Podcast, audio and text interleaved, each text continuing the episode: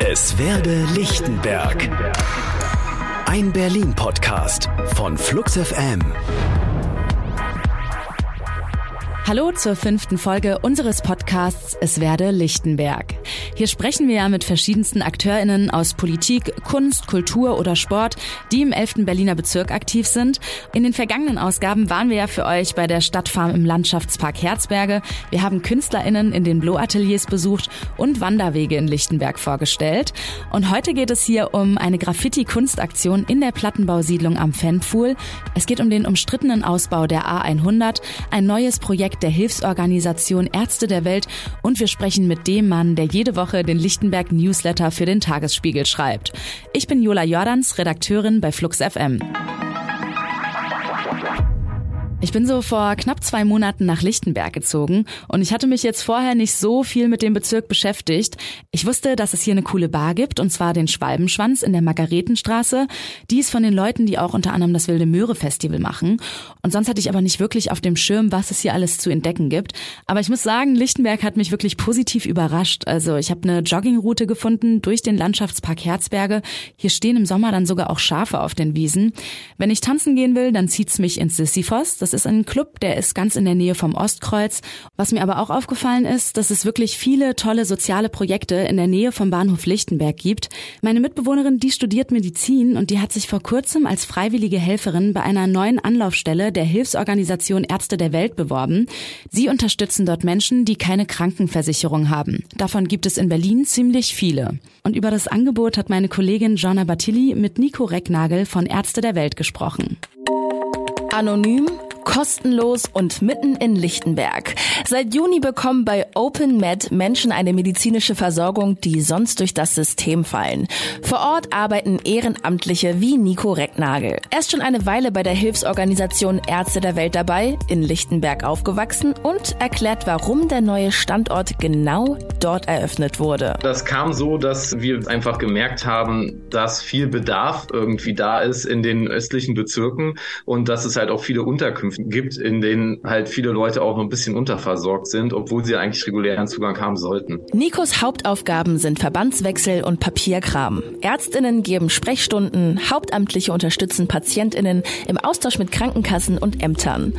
Auf Wunsch wird an einer Wiedereingliederung in das reguläre Gesundheitssystem gearbeitet. Die Patientinnen haben die unterschiedlichsten Geschichten und Bedürfnisse. Das können Leute sein, die illegalisiert sind und deshalb sich nicht gerne irgendwie in der regulären Versorgung vorstellen möchten oder es können halt auch Leute sein, die mal irgendwie komplett rausgefallen sind. Deutsche, die dann halt irgendwie nicht in der Krankenversicherung drin sind und dann sich das auch nicht leisten können für einen kurzen Moment. Also es gibt verschiedenste Leute, die da zu uns kommen und dann unsere Hilfe für hoffentlich immer nicht so einen langen Zeitraum benötigen. Da die PatientInnen nicht immer Deutsch sprechen, gibt es Telefon- und bald auch VideoübersetzerInnen.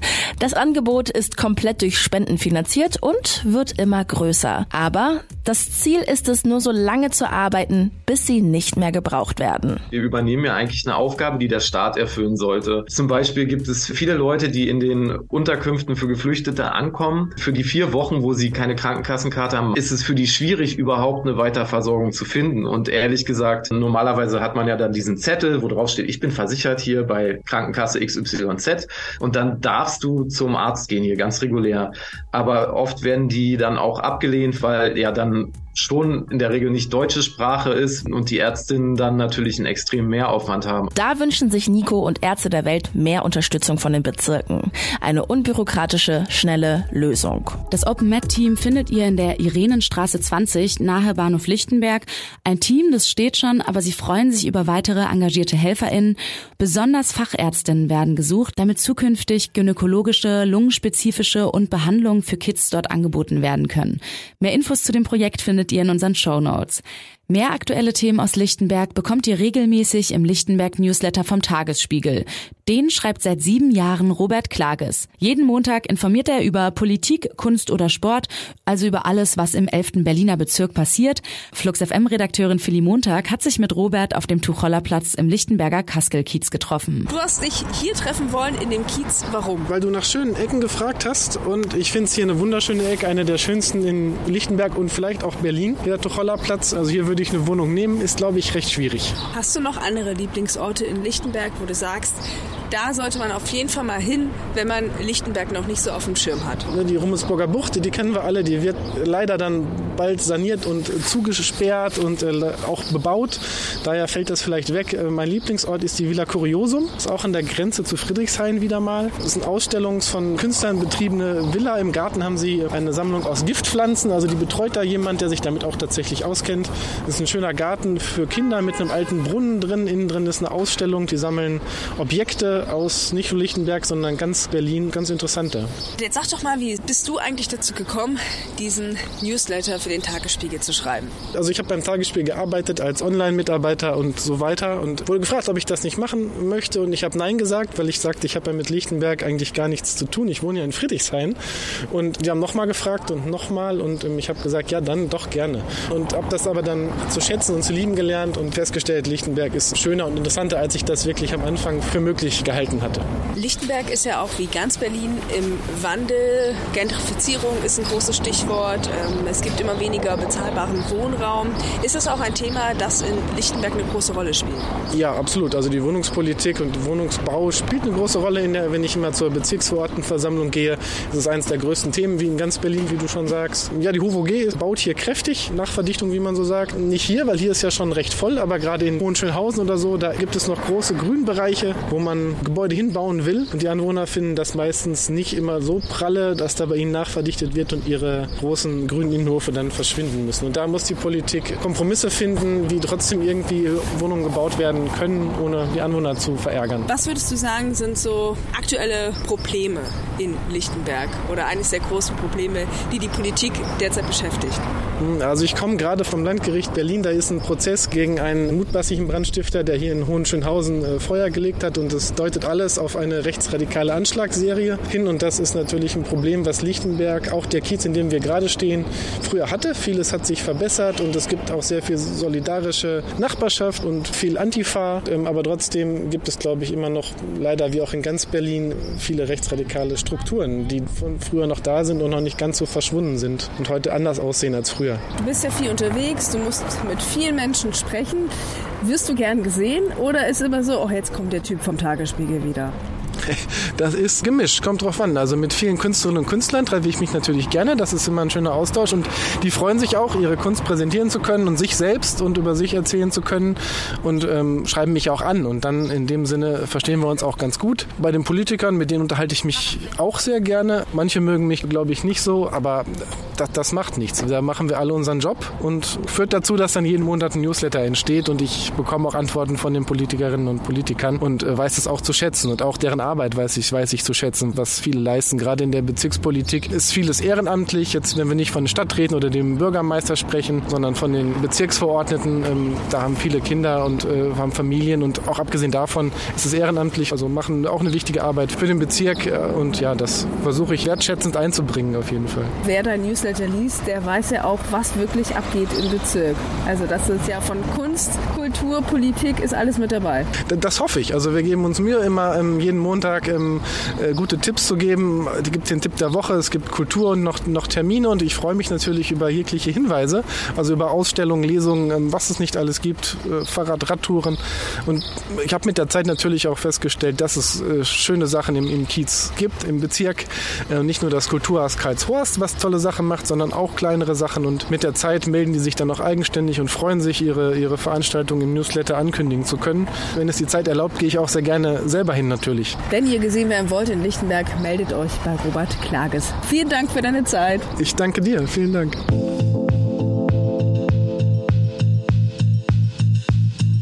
Eigentlich hatte ich mich von Robert ja schon verabschiedet. Dann habe ich einen Anruf vor fünf Minuten von ihm bekommen, wo er meinte, du Philipp, bist du noch im Kiez? Mir ist was eingefallen. Es gibt noch eine ganz wichtige Sache, die die Politik in Lichtenberg unbedingt angehen muss, und zwar das Thema Verkehrspolitik. Und ich kann dir schon mal sagen, Robert, mir ist auf jeden Fall aufgefallen, mit Fahrradwegen ist eher eine schwierige Sache in Lichtenberg. Äh, genau, und das ist mir auch gerade, als wir uns verabschiedet hatten, habe ich mich auf mein Fahrrad geschwungen Richtung Friedrichshain.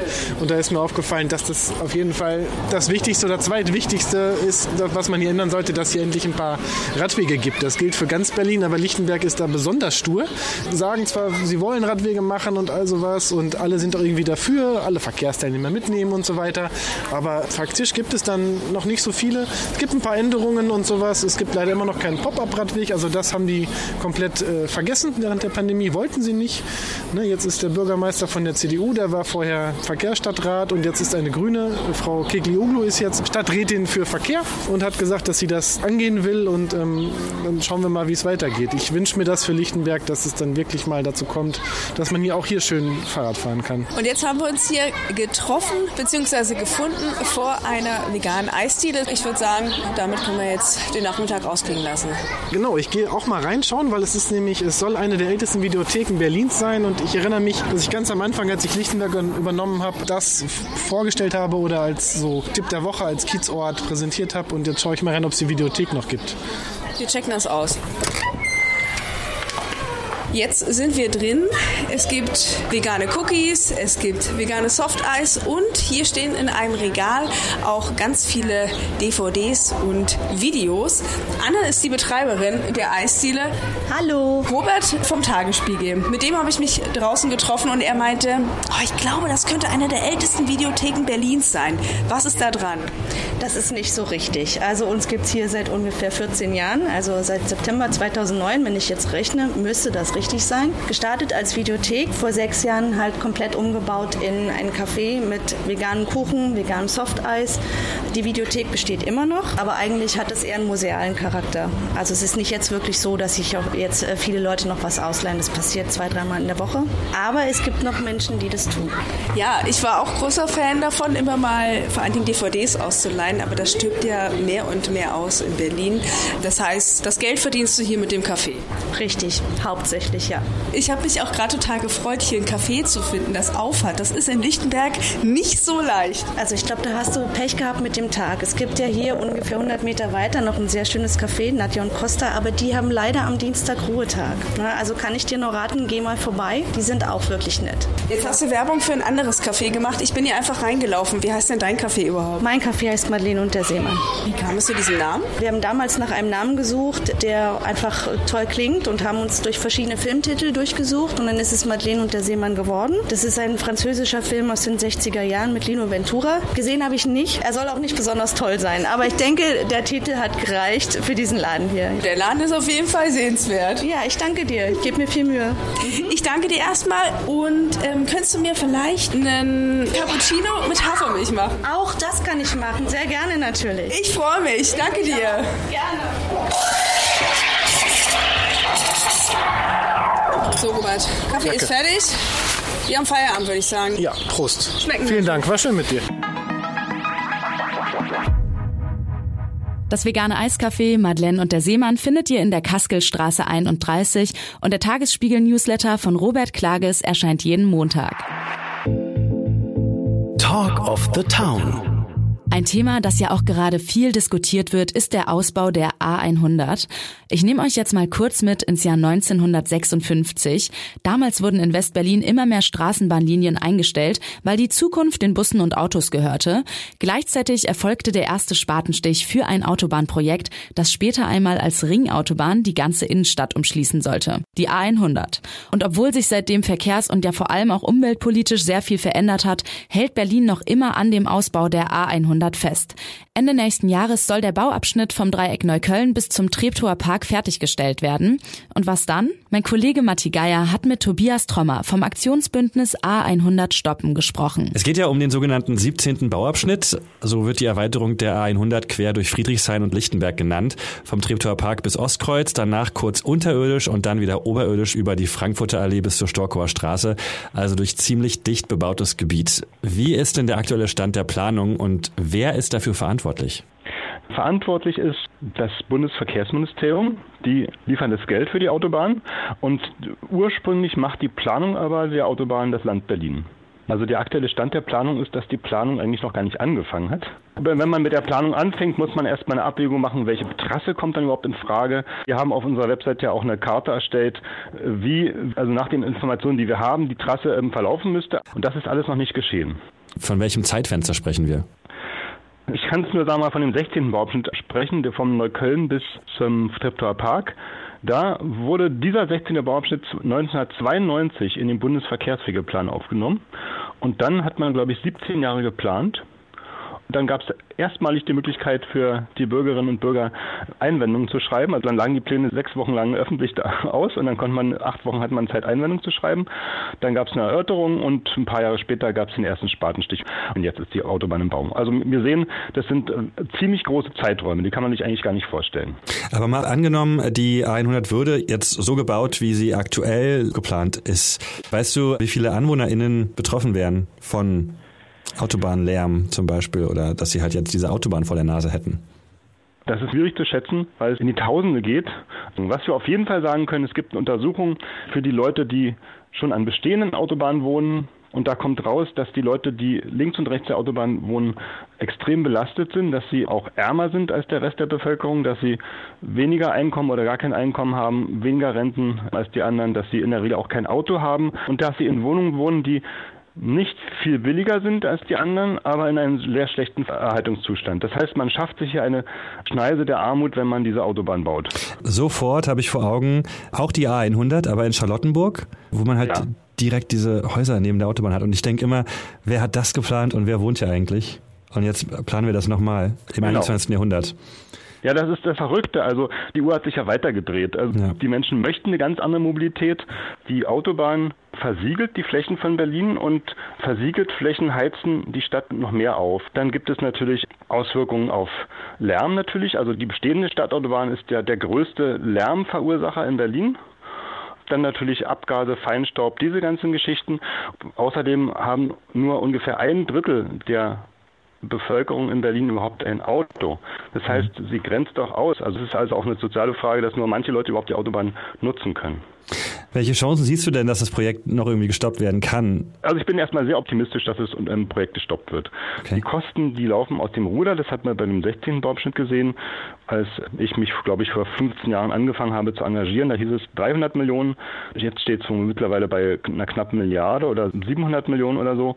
Und das ist die Frage, ob man unter den jetzigen Voraussetzungen überhaupt das noch wuppen kann. Und wenn da massiver Widerstand dagegen gibt, ob es nicht vielleicht andere Verkehrsprojekte, andere Bundesländer sagen, hier, gebt uns das Geld, hier wollen wir aber lieber eine Autobahn. Das Interessante ist, dass im jetzigen Koalitionsvertrag der 17. Bauausschnitt überhaupt nicht erwähnt ist.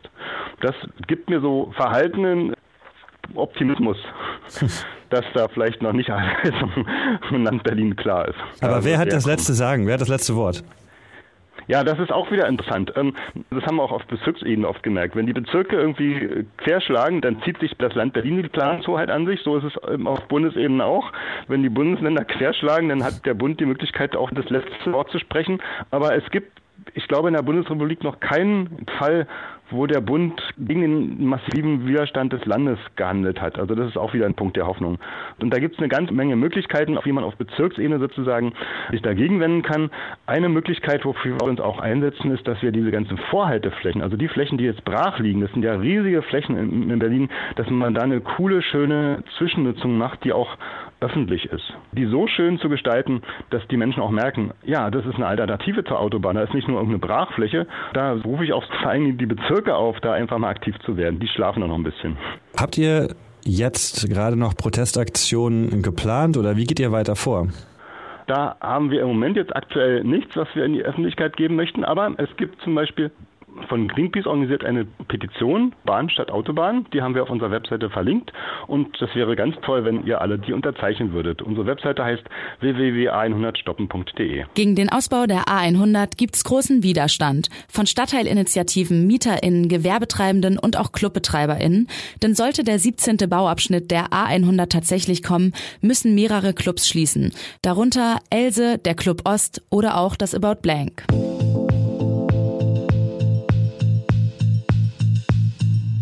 Lichtenberg hat sich in den vergangenen Jahren immer mehr zum Hotspot für Kunst- und Kulturschaffende entwickelt.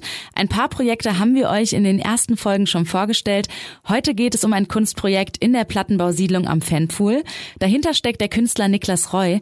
Der hat eine Mosaikmaschine gebaut. Die piept, die sieht aus wie so ein kleiner Spielautomat und druckt kleine Zettelchen mit Kunstwerken. Alle, die daran vorbeigekommen sind, die dürfen drauf rumdrücken und ein Bildchen erstellen und das ist dann im Großformat an den Wänden gelandet. Ich habe mich mit Niklas Niklas Roll mal am Fanpool getroffen und er hat mir erzählt, dass er für seine Idee AnwohnerInnen aus dem Kiez mit ins Boot geholt hat. Also die Mosaikmaschine sieht so ein bisschen aus wie so eine Mischung aus Sackkarre und Pac-Man-Automat. Da kann man mit einem Joystick und mit Knöpfen und mit lustigen Tönen grob pixelige Bilder malen. Die werden dann auch gleich auf einer Webseite abgespeichert auf maschinenmosaik.de. Die hat auch so einen kleinen Kassenzetteldrucker eingebaut. Also man bekommt dann als Beleg praktisch eine, eine Art von Bon mit dem eigenen Bild. Seit Februar ist er mit der Maschine unterwegs. Über 400 Menschen haben mitgemacht. Aus den Motiven wurden Schablonen erstellt, um die Pixelbilder auf die Wände rund um den Anton-Sewko-Platz zu sprühen. Thematisch sortiert an den unterschiedlichsten Stellen. Wasserbilder beim Schwimmbad. Alles zum Thema Natur am Park. Den Zuschlag für die Idee bekommt er bei einem Wettbewerb um die Gestaltung des Platzes. Also mir war es wichtig, dass hier ganz viele Leute mitmachen, die hier auch tatsächlich selbst leben, dass es ein Kunstwerk wird mit den Menschen, für die Menschen und dass es auch ein Kunstprojekt wird, bei dem komplett unterschiedliche Leute mitmachen können. Also man musste sich da nicht vorher für einen Workshop anmelden oder was weiß ich was, sondern wir sind aktiv auf die Leute zugegangen. Die jüngste Teilnehmerin war drei, die älteste 93. Niklas war mit der rollenden Maschine in einer inklusiven Disco, im Schwimmbad, Jugendclub, der Bibliothek und dem soziokulturellen Zentrum Roberto.